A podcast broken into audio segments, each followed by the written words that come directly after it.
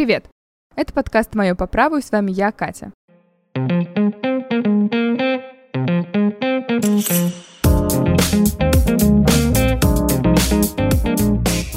Сегодня мы с вами будем говорить о параллельном импорте. В гостях у нас старший юрист Claims Антон Гендрисяк. Антон, здравствуйте. Здравствуйте. Итак, давайте начнем с основ. Скажите, пожалуйста, что такое импорт и какие вообще есть виды?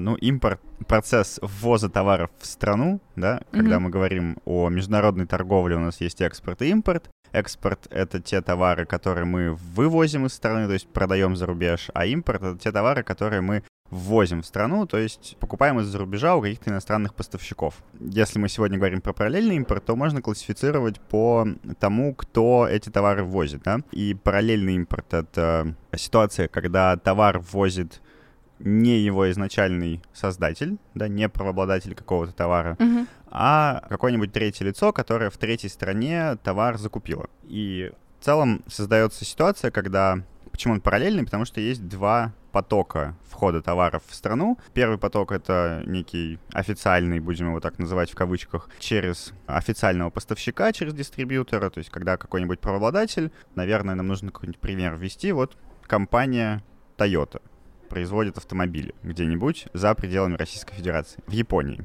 Произвела она автомобили и назначила в Российской Федерации некого официального дистрибьютора, компанию общества с ограниченной ответственностью Toyota Rus, продает эти товары ему, и он уже, это общество с ограниченной ответственностью на территории России, продает конечным потребителям, покупателям. Параллельный импорт заключается в том, что создается некая вторая дорожка, то есть какой-нибудь общество с ограниченной ответственностью, акционерное общество, неважно, любое юридическое лицо или индивидуальный предприниматель, который закупает товары за рубежом, в Японии, в Казахстане, в Германии, где угодно он закупает автомобили Toyota, которые там были введены в оборот самой компанией Toyota или официальным дистрибьютором, и перегоняет их на территорию Российской Федерации и здесь продает конечным покупателям. Для конечного покупателя это выглядит в целом довольно одинаково, просто есть некое официальное лицо, которое прямо связано с правообладателем, и лицо, которое с ним не связано, но тоже продает, в общем-то, оригинальный товар. И, видимо, второй вид импорта, который не параллельный, это ситуация, когда просто обрубается возможность параллельного импорта, и ввозить товар в страну может только лицо, связанное с правообладателем, по договору с правообладателем, либо сам правообладатель. А это страны решают, когда там может быть этот параллельный импорт? Ну, разрешают его или, или нет? Да, это, это решается на уровне национального законодательства. Существует три глобальных правила, которые разрешают подобный ввоз товаров или в страну. Это разрешенный параллельный импорт, связанный с международным исчерпанием права. Что это значит? Да, вот э, здесь нужно разобраться, да, почему, в принципе, встает вопрос, да, вот, казалось бы, для обывателя, э, ну, какая разница, кто может возить товар, если он уже продан правообладателем. Мгм. Казалось бы, в чем вообще спор? Откуда это берется? Берется это, в частности, и во многом из правил о товарных знаках, которые действуют в разных странах по-разному. И, например, в России на данный момент закон говорит, Гражданский кодекс устанавливает нам, что на территории Российской Федерации полной монополией на товарный знак обладает лицо, к которому право на него принадлежит, лицо, записанное в реестр. То, кроме этого лица, вводить в оборот товары с использованием этого товарного знака не может. В нашей примере с Toyota никто не может продавать автомобили Toyota, кроме прав- правообладателя, потому что на них нанесен значок Toyota. И дается исключение в Гражданском кодексе прямое из этого правила. Если правообладатель сам ввел в оборот товар, то дальнейшее распространение этого товара никак не ограничивается. То есть конкретная машина Toyota, на которой э, нанесен товарный знак Toyota, которую продал официальный дилер или сама компания Toyota в России, в дальнейшем эту машину конкретно можно продавать кому угодно, как угодно, не спрашивая. Поэтому есть вторичный рынок. Это вторичный рынок. Ну, то есть вот Собственно, я Авито- купила машину, я могу ее теперь продать уже вне зависимости от того, против или нет. Ага. Да. И, собственно, точно так же это работает на неком международном уровне. Когда у компании есть несколько стран, куда она может продавать, она выбирает как она будет взаимодействовать с потребителем в конкретной стране, самостоятельно или через посредников. И вот это право, э, которое есть некая монополия на товарный знак, который принадлежит правообладателю, она ограничивается первичным рынком. И предполагается, что первичный рынок — это все то, что продано впервые на территории Российской Федерации. То есть, если мы взяли машину Toyota, Мгм. продали ее где-нибудь в Казахстане, официальный дилер продал ее в Казахстане, то ввести ее в Российскую Федерацию и продать здесь будет нельзя, потому что в Российской Федерации ее в оборот еще не вводили, несмотря на то, что она когда-то уже была кем-то продана. Понятно. То есть я не могу в другую страну продать эту машину, только в, в... То есть я купил ее здесь, я могу ее продать здесь, получается? А, ну, примерно так, да. Примерно так это работает. И вот это исключение из некой законной монополии, оно бывает разное, бывает разных видов. Национальное исчерпание, то есть национальное исключение из исключительного права на товарный знак заключается в том, что в каждой конкретной стране ну, там, в нашем случае в России. Монополия действует в пределах России, и ввести товар нужно в России. Когда я ввел товар в оборот в России, то есть на конкретной территории, в отношении этой территории прекратилась моя монополия, поэтому национальное исчерпание. Международное исчерпание предполагает другую схему взаимодействия, то есть когда я ввел товар как правообладатель где угодно в мире, любая дальнейшая перепродажа этого конкретного товара во всем мире законно. То есть, если бы Российская Федерация условно установила международный принцип исчерпания права, то любой товар, который где угодно на планете Земля введен в оборот правообладателем, компании Toyota, если машина, там, компании Apple, если айфоны, можно впоследствии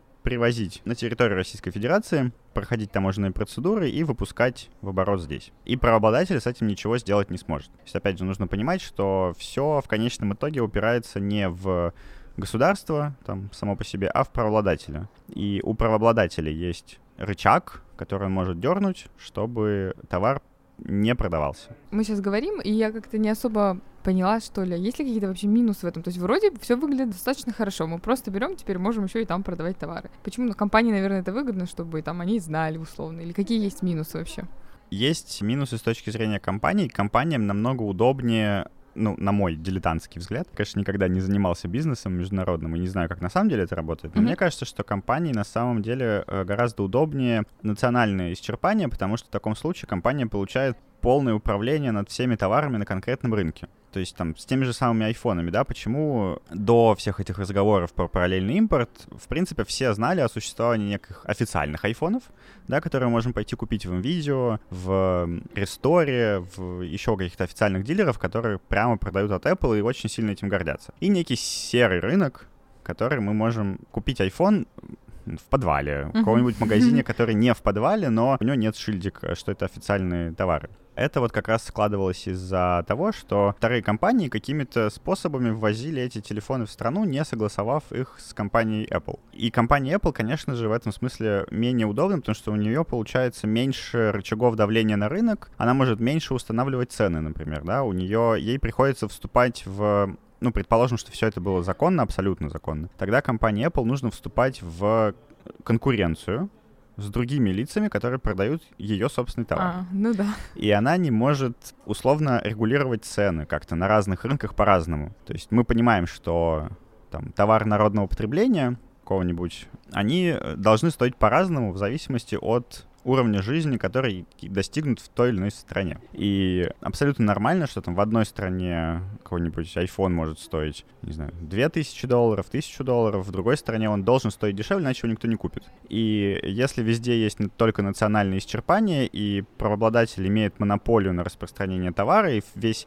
некий серый рынок он может законно блокировать, он может устанавливать более высокие цены в одних странах, более низкие в других странах. В ситуации, когда повсюду международный принцип исчерпания, и везде разрешен параллельный импорт, и вот эти серые айфоны становятся официальными айфонами, и правообладатель с ними никак не может конкурировать, он вынужден снижать цены, условно, пример с айфонами очень хорошо показывает, потому что все знают, что серые айфоны стоили дешевле. Стоили дешевле они там по ряду причин, не буду их называть, наверное, да, там Опять же, я, кстати, совершенно не знаю, как работает это, этот бизнес, но я предполагаю, что в том числе эти телефоны попадали в страну как товары для личного пользования через таможенную mm-hmm. границу и, возможно, покупались с tax-free за рубежом что, опять же, помогает немножко сбивать цену на них, потому что они продаются без налога, по сути, и вот эта разница, она позволяет создать некую операционную базу денег для того, чтобы этот бизнес жил, чтобы у нас мы получали некие деньги с продаж, их хватало на новую партию, и хватало, чтобы что-то себе осталось.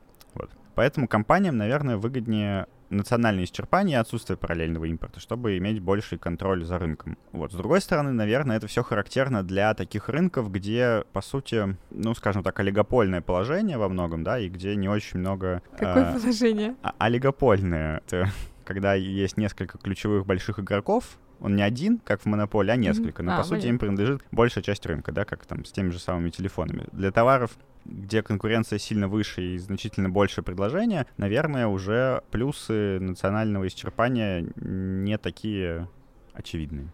А как вообще товары вот так называемого серого рынка, они вообще проходят таможенный контроль, и почему это может быть вообще такое?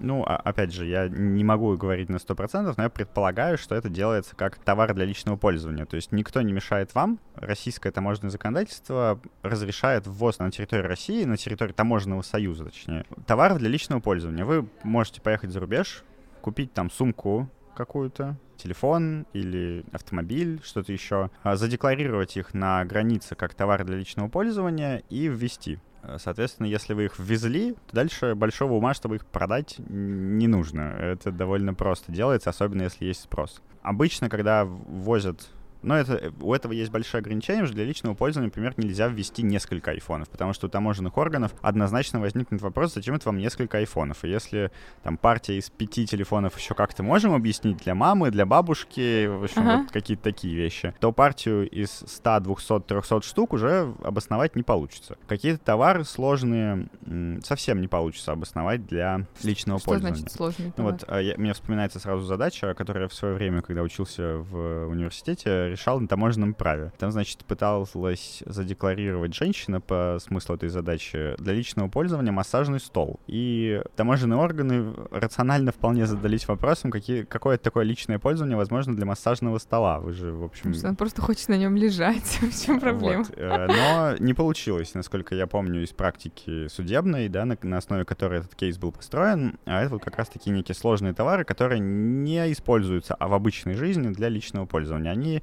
сразу переоформляются в принудительном порядке на другую статью. Они оформляются как товары, ввезенные для продажи. Ну и там, соответственно, высокие пошлины. И весь смысл вот этого перемещения через границу при уплате таких пошлин, он, в общем-то, теряется. Потому что эти пошлины нивелируют разницу, так скажем, в налогообложении, во-первых. во-вторых, это один из способов ограничения импорта, введение пошлин на ввоз товаров. Государство не всегда заинтересовано в избыточном импорте по понятным причинам, потому что большой импорт, большое количество импортных товаров, оно, очевидно, не дает в рыночной экономике развиваться национальному производству. Потому что всегда есть некий зарубежный аналог, который можно купить прямо здесь сейчас, и инвестиции в национальное производство аналогичных товаров скорее всего, не окупятся, поэтому никто этим заниматься не будет. Кроме государства, которое может тратить условно-бюджетные деньги на субсидии, но для этого нужна политическая воля, которая не всегда появляется. Ну и опять же, даже если государство может какие-то отрасли субсидировать, деньги в бюджете не бесконечны, к сожалению, и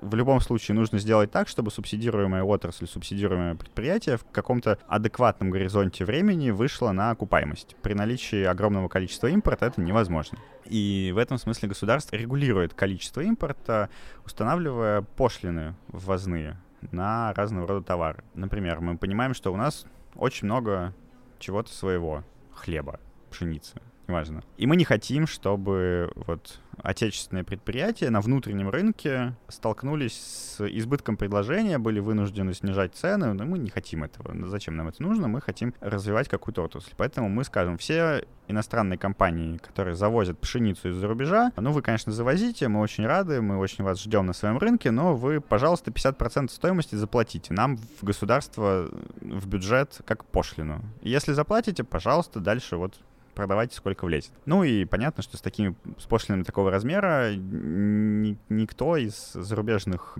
компаний не заинтересован в поставках пшеницы, потому что она никогда не окупится. Вот такое бывает там, для поддержания какого-то внутреннего производства, такое было если мне не изменяет память, с автомобильным производством. Ну, это вообще довольно частое явление, не только в России, а в любых странах, которые, особенно которые проходят этап экономического какого-то роста или развития, первый, там очень сильные протекционистские вот эти настроения. Процесс введения очень высоких заградительных пошлин на иностранные товары называется протекционизм. Вот, собственно, это то, чем занимаются развивающиеся страны во многом. Мы обсуждали, мне кажется, преимущества импорта, да, и его mm-hmm. недостатки. Преимущество большого количества импорта для потребителя конечного в очевидны довольно, на мой взгляд. Они заключаются в высокой конкуренции, что снижает, увеличивает предложение, снижает стоимость. Поэтому я боюсь, конечно, давать какие-то такие широкие оценки, но если подумать, то в условиях рыночной экономики, наверное, большое количество импорта скорее выгодно для конечного потребителя, а малое количество импорта скорее выгодно для национальных производств. И большое количество импорта выгодно для транснациональных компаний, у которых огромное производство, а, производственные бюджеты, огромные маркетинговые бюджеты, они могут очень быстро и легко захватить рынок. И высокий импорт очень плох для национального производства, для начинающих компаний, для малого бизнеса, потому что они не могут просто никак конкурировать с импортными товарами, особенно там с транснациональными корпорациями. Угу. Тут получается, вот э, еще раз, если ограничивать там количество импортных товаров, да, которые могут поступать, да, мы просто там поднимаем, условно говоря, цену на их ввоз, да, и государство это, получается, само решает, да, вот я там хочу, поднимаю цену, хочу, опускаю. Есть ли какое-то ограничение у самого государства, например, как часто оно может поменять цену или еще что-то? Ну, то есть это просто решается, вот э, сегодня вам можно, а завтра вам уже нельзя? Скорее так. Скорее так это решается. То есть есть понятное дело, что есть большое количество международных соглашений, международных договоров, которые регулируют международную торговлю, и они накладывают определенные ограничения на конкретное государство. Там та же самая Всемирная торговая организация, в которую Россия вступила в начале нулевых, или пыталась вступить в начале нулевых, вступила ближе к, там, к 2010-м, соглашения вот эти ограничивают во многом национальный суверенитет. Но если оставить за рамками все международные соглашения и представить, что их нет, потому что в них можно легко войти, из них можно легко выйти, никто никого не ограничивает, то все эти вопросы во многом решаются ну, в юридическом плане, они упираются в национальный суверенитет. Международное публичное право нам говорит, что государственный суверенитет неприкосновенен. Только само по себе государство может его им делиться, его как-то ограничивать, и в этом смысле внутренние нормы могут его как-то ограничивать, вроде Конституции, да, но Конституция предполагает единство экономического пространства внутри Российской Федерации, то есть государство не может устанавливать пошлины на перемещение товаров внутри Российской Федерации. Ему это запрещено прямо Конституцией. Если мы говорим про границы с внешними государствами, с третьими государствами, то никакого единого экономического пространства, по крайней мере, по Конституции нет. Да, у нас есть экономический союз, Евразийский экономический союз, да, в котором входят там Беларусь, э, Казахстан, э, Армения, кто-то еще, какие-то страны близлежащие. В рамках но это, опять же, некое международное соглашение, из которого в целом в какой-то момент времени можно выйти. Изнутри государство ограничено только Конституцией и собственным законодательством, и вот на, на скидку собственное законодательство никак эти возможности не ограничивает. Кроме того, есть лайфхаки, которыми можно пользоваться, и это санитарное регулирование, например, да, когда мы говорим о поставках каких-то продуктов, импорт какого-либо продукта может быть запрещен, потому что он условно вредный или в партии находят какой-то возбудитель какого-нибудь заболевания. Такое часто бывает, и мы часто видим в новостях, что запрещены поставки условно помидор из Турции, потому что в них нашли некий возбудитель, и государство полагает, что вот все помидоры зараженные, зачем я буду поставлять на свой внутренний рынок товар, который может плохо повлиять на санитарное состояние Российской Федерации и в конечном итоге на здоровье граждан. Таким образом тоже можно регулировать, но вот здесь уже, очевидно, есть большое количество правовых ограничений, поскольку такое действие государства, как принудительный запрет, обоснованный чем-то, типа санитарного состояния, он должен, очевидно, подтверждаться влиянием товара на санитарное состояние и просто так сделать вывод о том, что, ой, вы знаете, мы полагаем, что вот все товары из этой страны будут вредно вли... плохо влиять на санитарное состояние, так делать, очевидно, нельзя, потому что за это могут в рамках неких международных соглашений привлечь к ответственности за необоснованное использование подобных лайфхаков юридических, правовых. В целом, государство в остальном свободно в определении того, как будет у себя разрешать или не разрешать импорт, экспорт и так далее. Вот 29 марта этого года премьер-министр Михаил Мишустин подписал постановление о разрешении ввоза импортных товаров на территорию России без согласия правообладателей. И говоря вот про там сегодняшний день, что это меняет, чем это грозит, с учетом того, что он это вот подписал? Смотрите, а, есть два, скажем так, два мира. В первом мире правительство во главе с господином Мишустиным разрешило параллельный импорт, так как это подается в СМИ. То есть мы просто сняли вот то ограничение, про которое я говорил, автомобили Toyota поставлять в Россию может кто угодно из-за рубежа, не только компания Toyota. В этом смысле я не вижу каких-то, ну, скорее вижу для конечного потребителя, опять же, больше плюсов, потому что, ну, что у нас муссируется в СМИ? Нам говорят, что вот, наверное, это как-то повлияет на качество товаров, наверное, это разрешение контрафакта, и вообще это плохо. Очевидно, что ничего общего с разрешением контрафакта, с допуском контрафакта на рынок это не имеет. И параллельный импорт в своей идее запрещает лишь правообладателю реагировать на его же товар. Если это какой-то контрафактный товар, произведенный не правообладателем, то уже абсолютно неважно, был он введен где-то там в мире, не был он введен в оборот нигде в мире. Это контрафактный товар, и его точно так же можно изымать из оборота, взыскивать компенсации, э, наказывать там, в рамках уголовной ответственности за нарушение чужой интеллектуальной собственности и так далее. Поэтому ни о каком влиянии и заполонении рынка контрафактом речи не идет. И в этом смысле есть, наверное, ну, в условиях сложившихся международных санкций, это такой довольно понятный и ожидаемый способ наполнения рынка предложением для того, чтобы не создавать повышенный спрос и ажиотажно увеличивать цены. Потому что если компания Apple условно отказывается продавать товары на рынке, то предложение схлопывается до минимального, и цены взлетают, как мы видели там в марте новости о том, что iPhone стоит 200 тысяч, 250, 300, полмиллиона и так далее. Там макбуки за больше, чем за миллион. Но это явно необоснованная цена, при существующем в настоящее время и существовавшем в марте курсе валюты, скажем так. И есть вторая реальность, в которой мы живем. Она называется правовая. И в правовой реальности случилось нечто очень странное и непонятное. В правовой реальности то постановление, которое вышло из-под пера правительства, оно не легализовало параллельный импорт. И вообще в целом это довольно сложно сделать. Для этого нужно было бы по-хорошему вносить изменения в Гражданский кодекс через Госдуму, через поправки к закону. В общем, учитывая, как быстро у нас иногда принимаются поправки, это тоже не самый сложный метод, можно было его рассмотреть. Правительство своим распоряжением полностью отменило применение нормы, которая устанавливает национальное исчерпание права. Это очень сложная конструкция, я понимаю. А, попробую сейчас объяснить, что это значит. У нас есть исключительное право, ну там, условно, товарный знак. Она дает мне, как правообладателю, право запрещать всем продавать товары с этим знаком, кроме меня. Но Гражданский кодекс мне говорит, возвращаемся в начало, что если я сам продал вещь какую-то конкретную с этим товарным знаком, то дальше я не могу контролировать ее распространение на вторичном рынке. Внутри страны или вообще в мире? Внутри страны. Угу. И правительство говорит, мы эту норму отменяем. Мы не будем ее применять для там, правообладателей из недружественных стран. Что это значит на такой, на, на сухом юридическом языке. Это значит, что правообладатели из недружественных стран не лишились своего права, они лишились исключений своего права. То есть они получили суперправо, суперправо, с которым ничего нельзя сделать, и они могут контролировать вторичный рынок.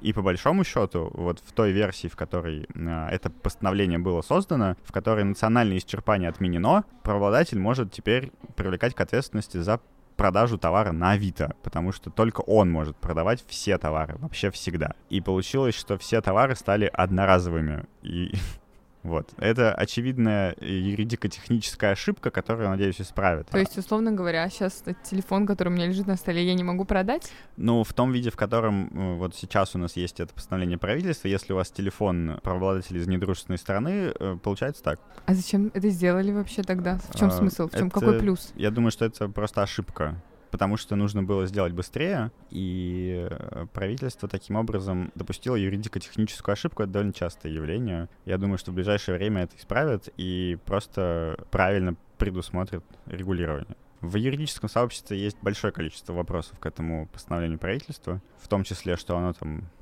добавляет какие-то исключения не для всех, а для определенных товаров, для определенных брендов, что тоже довольно странно. Поэтому я думаю, что юридическое сообщество будет э, продавливать э, корректировку этого постановления.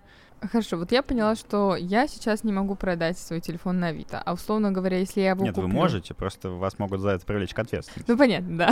А если я его куплю, то тоже меня могут привлечь к ответственности? Нет, когда вы покупаете, вы... Когда я покупаю, Нет, ничего. вы не нарушаете никакие ага. исключительные Отлично. права, так точно. Понятно. Хорошо, а если такая ситуация, например, я въезжаю в другую страну, и у меня сумка бренда Паленая Шанель. Со мной тоже ничего не могут сделать, да? То есть я же просто где-то купила. Ну, я бы сказал, что да, что с вами никто не может ничего сделать, потому что вы, опять же, ввозите этот товар как товар для личного пользования, не для последующей продажи. То есть здесь нужно понимать, что все эти ограничения параллельный импорт, не параллельный, исчерпание, это все имеет значение только тогда, когда мы на таможню приносим товар и просим его выпустить не для личного пользования с таможней в страну, а для перепродажи условно когда вы просто на себе что-то везете за границу, из-за границы, это становится товаром для личного пользования, и никакие ограничения, по большому счету, здесь не действуют. Это уже ваша собственность, и в целом таможня не имеет возможности ничего сделать с вашей собственностью, кроме как пропустить. Если, конечно, там не наложены какие-то ограничения на ввоз определенных веществ, вещей и так далее. Поэтому запаленную Шанель вам никто ничего не сделает, и бренд Шанель не будет задавать вам никаких вопросов. А как вы обычно Если в вы не захотите ее продать. Если вы не А, вывезете ее в Италию, например, и не захотите там продать эту сумку, тогда у вас могут быть проблемы, которые в первую очередь происходят из того, что у вас контрафактный товар. Ну, Я не только в Италии, я и в России сейчас, получается, не могу продать паленую Шанель. В России вы не можете продать сейчас никакую, да, потому что исчерпания права как такового сейчас нет. А как обычно в России вообще преследуют по закону э, ВОЗ и изготовление подделок известных брендов? Как за этим следят и как за это наказывают? Смотрите, есть как на таможне именно. Да. А Именно на таможне есть довольно простая процедура. Э, Называется она таможенный реестр. Таможенный реестр объектов интеллектуальной собственности, ТРАИС. Любой правообладатель, который заинтересован в том, чтобы подозрительные товары, которые пересекают границу Российской Федерации, останавливались, задерживались на таможне до выяснения обстоятельств, может сказать таможне. Вот смотри, таможня, вот мой товарный знак, я оставлю тебя в известность о нем. Никто, кроме меня, ввозить его не может на, на- на территории Российской Федерации. Поэтому, пожалуйста, вот все, этот товарный знак, все, что на него похоже, задерживай, сообщай мне, и мы там разберемся. Таможенные органы довольно неплохо справляются с этой задачей, и все обозначения по своему реестру каким-то образом проверяют, сравнивают. Если обозначение в реестре есть, то товар задерживается, и в последующем он либо подлежит уничтожению как контрафактный, либо выпускается на территории Российской Федерации, если э, улажены вопросы, либо отправляется на реэкспорт, то есть возвращается в страну, откуда он поступил. Ну, я думаю, что ни для кого не секрет. Я даже думаю, что все люди знают, где можно найти эти подделки, но их, их очень-очень много, да? Смотрите, все эти Откуда- откуда подделки, скорее всего, шьются прямо здесь. То есть ввести их на самом деле очень сложно, и, скорее всего, их делают прям тут же? Ну, ввести их сложнее, чем сделать здесь, скажем так. Либо они ввозятся, ну, такое вполне себя представляю по поддельным документам. То есть таможенные органы тоже не, не могут отрабатывать э, на 100%, потому что они точно такие же люди, как мы с вами. Они могут ошибаться, они могут что-то не досмотреть. И, не знаю, там в грузовике может быть второе дно. То есть способов вот нелегального поступления товаров на территорию России довольно много. И ими все довольно хорошо пользуются, кто знает и кто принимает на себя подобные риски. Нелегальный ввоз товаров влечет ответственность, какую точно не вспомню на скидку, поэтому врать не буду, но здесь включаются все механизмы, потому что здесь уже не просто правообладатель может вас наказать, да, там, если вы продаете какую-нибудь сумку, которую здесь сшили, там, сумку Шанель, которая не сумка Шанель, а кон- контрафактная, вы в целом рискуете только, ну, получить ответственность гражданскую, то есть в деньгах, правообладателю конкретному выплатить, и не очень высокий шанс привлечения к административной и уголовной ответственности. Не так много дел сейчас за нарушение интеллектуальных прав, вот именно э, государственного принуждения. За незаконный ввоз товаров, контрабанду и за все остальное уже значительно большее количество дел, поэтому вы дополнительно рискуете привлечением к уголовно-административной ответственности, когда уже не правообладатель будет нарушать, э, будет требовать от вас деньги, а когда государство будет использовать весь свой силовой механизм для принуждения к правомерной деятельности, скажем так. Мгм. А вот э, я на самом деле сейчас в шоке, да, уз- узнав, что я не могу продать свой iPhone, который лежит прямо тут. Может быть, вы можете дать какой-нибудь совет всем тем обычным людям, которые просто читают новости и видят, что, ну ладно, разрешили параллельный импорт, не очень понятно, что это такое, ну как меня это касается. А тут, оказывается, я не могу теперь продать свой Ну, iPhone. скажем так, для обычного потребителя можно просто читать новости и сильно не вдаваться в подробности. Если вы не собираетесь заниматься поставкой товаров, перемещением их через границу, позиции. Если вы не конкурируете с компанией Apple, Chanel, Toyota и с кем угодно, то в целом для вас мало чего изменится, и ну, в ситуации, в которой будет полностью легализован параллельный импорт и будет сделано это правильно в какой-то момент времени, единственное, что изменится для простого покупателя, это то, что все магазины, в которых раньше айфоны продавали в серую, но вы понимали, что это оригинальный iPhone, просто он некий серый, не авторизованный для российского рынка, эти магазины станут чуть более официальными. Они все еще не будут связаны с компанией Apple, но они уже перетекут из разряда серого рынка в некий белый рынок, с ними легально ничего нельзя будет сделать. Другой вопрос, что когда мы говорим там про какие-то технические средства связи, еще что-то, какую-то умную технику, которой можно управлять из-за рубежа, и ни для кого не секрет, что компания Apple может в любой момент превратить ваш iPhone в кирпич, риски останутся, связанные с тем, что вы покупаете не у официального дилера по чуть более низкой цене, потому что компания Apple сможет у себя посмотреть, где там, ой, этот iPhone должен быть не на этой территории, что он тут делает, превращу-ка я его в кирпич. Да, вы, скорее всего, посудитесь и, скорее всего, выиграете, потому что, ну, вот так просто распоряжаться вашей собственностью компания Apple в любом случае не может. Но будет неприятно. В остальном, потребителю, ну, можно читать новости, следить за происходящим, быть немножко в курсе, но особо бояться ничего не нужно. Наплыва контрафакта в страну быть не должно, по крайней мере, вызванного исключительно введением там, легализации параллельного импорта. Что еще может касаться конкретного потребителя, я даже представить не могу. Если мне предложите какую-то ситуацию, то... Да нет, нет, я просто, я просто в целом, ну, условно говоря, человек не знает о том, что нельзя сейчас продавать просто так вещи. Нет, ну на самом деле, на самом деле, можете тоже этого особо не бояться. Это так, из разряда юридической байки, то есть это так и есть, но понятно, что правообладатели не будут бегать за каждым конкретным продавцом на Авито, привлекать к ответственности. Государственные органы тоже в этом не заинтересованы. То есть на самом деле ничего страшного не произошло, просто есть некая реальность, в которой случилось то, что случилось, и в том виде, в котором оно есть. Ну и давайте такой последний, больше завершающий вопрос. Как вы думаете, что все-таки будет дальше, да, как мы все-таки будем реагировать на импорт, все-таки разрешать ли параллельный импорт, или вообще что нас ждет? Как вы считаете? Ну, сложно давать оценки. В целом, международное исчерпание права, которое, в принципе, легализует параллельный импорт, существует в большом количестве зарубежных юрисдикций и само по себе не является чем-то таким крамольным, ужасным и чем-то таким, что может крупную компанию отгородить от рынка. То есть это не какой-то красный флаг, на который компания посмотрит, скажет, не-не-не, мы на этот рынок не зайдем. Ну, то есть такого быть не должно, потому что соотношение международного национального исчерпания в мире, оно такое довольно понятное. Опять же, не сказать, что международное исчерпание это что-то такое из ряда вон, оно там, например, в, условном, в условных штатах, в Соединенных Штатах, вполне себе международное исчерпание, в Японии, если мне память не изменяет. То есть, ну, такие довольно развитые страны вот, поддерживают параллельный импорт. Во-вторых, нужно учитывать, что даже в отсутствие каких-то внешних потрясений, внутренних потрясений, в последнее время Конституционный суд наш очень пристальное внимание обращал уже к теме параллельного импорта и, так скажем, менял толкование действующих норм, адаптировал их к ситуации и давал дополнительные разъяснения с таким явным намеком на то, что ну, параллельный импорт — это неплохо.